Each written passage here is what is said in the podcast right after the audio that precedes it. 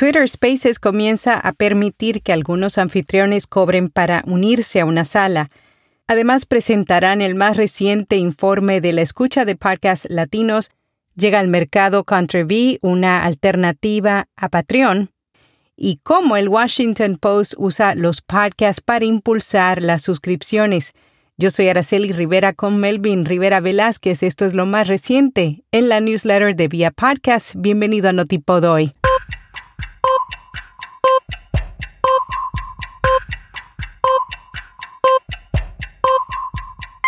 Twitter Spaces ha comenzado a permitir que algunos anfitriones cobren por entrada a sus salas. Con esta nueva función de venta de entradas, los anfitriones aprobados del servicio podrán establecer precios y tamaños de salas, controles que probablemente serán imitados por las numerosas plataformas de audio social que están compitiendo este año en ese espacio.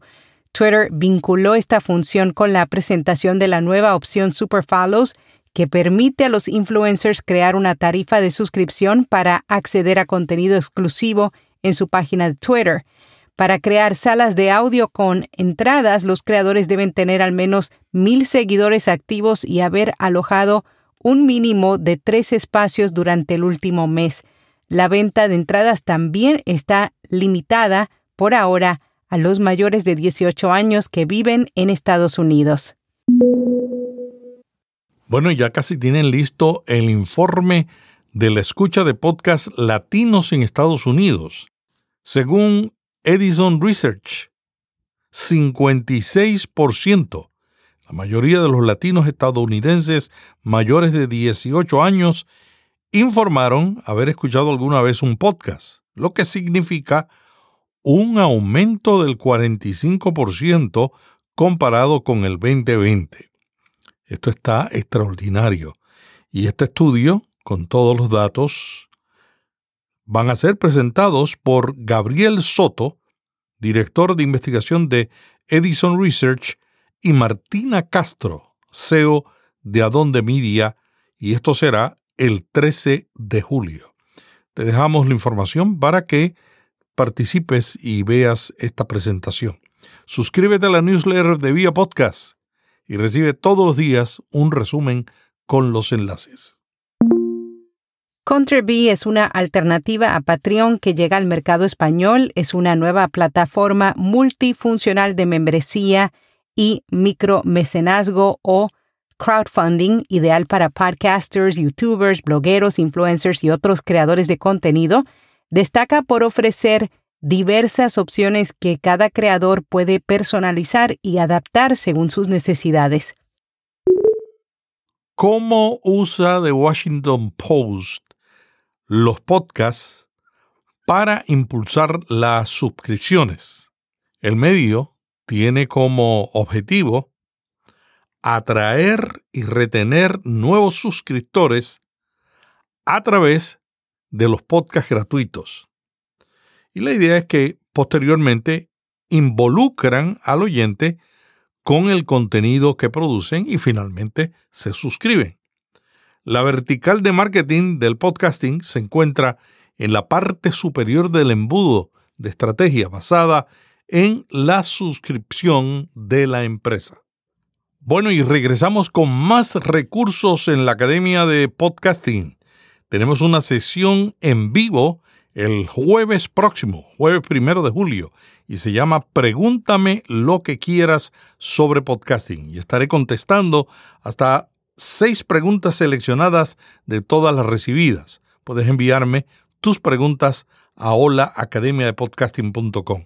Escogeremos las preguntas considerando el interés común de los miembros de la academia sobre esos temas.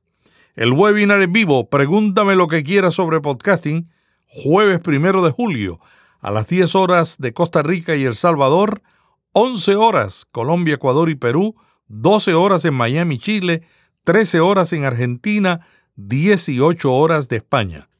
Bueno, y también acabamos de publicar en la Academia de Podcasting la guía Cómo añadir tu podcast a Apple Podcasts, Spotify y Google. Paso a paso te enseñamos con esta guía actualizada todo lo que tienes que hacer para que tu podcast aparezcan estos directorios y puedan encontrarte fácilmente. Y esto es importante porque ya Spotify está más popular que Apple Podcast en algunos lugares, pero Apple Podcast sigue siendo la aplicación que tiene miles de millones de descargas en el mundo. Academiadepodcasting.com, ayudándote a potenciar tu podcast. La nueva solución de audio de AdsWiz ofrece resultados positivos para los anunciantes. La empresa ha ampliado sus herramientas con una nueva solución de atribución que permite a los anunciantes medir con precisión el impacto de sus anuncios y maximizar la efectividad de cada campaña mientras aún está en progreso. El FBI está produciendo un podcast y el objetivo es encontrar pistas sobre la desaparición de una niña. Ha habido tanto éxito con los podcasts que cuentan historias y que revelan información que ni el FBI ni la policía ha tenido esa información cuando han hecho la investigación, que ahora el FBI comenzó a hacer un podcast. Y se trata del caso de Ariana Fitz, una niña de dos años que fue vista por última vez en febrero del 2016. El cuerpo de su madre fue encontrado enterrado en un parque de la ciudad en abril de ese año. Bueno, ¿y sabes lo que es un oyente ligero de podcast? Es un nuevo perfil de los que escuchan este formato. Y el crecimiento ha traído cambios en los patrones de consumo y ha creado nuevos nichos de oyentes. Y en el portal de Puro Marketing analizan la llegada del light listener, el oyente ligero, que es un tipo de audiencia que tiene una visión más relajada de la experiencia de escucha.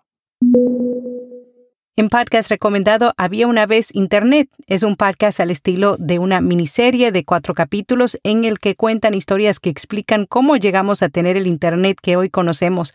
Son historias que fueron vitales para llegar a este momento mensajes instantáneos, zooms, memes, aplicaciones, de todo. Es una producción del medio La Voz de Argentina. Hasta mañana se despiden Araceli y Melvin Rivera Velázquez, que te enviamos un pot abrazo.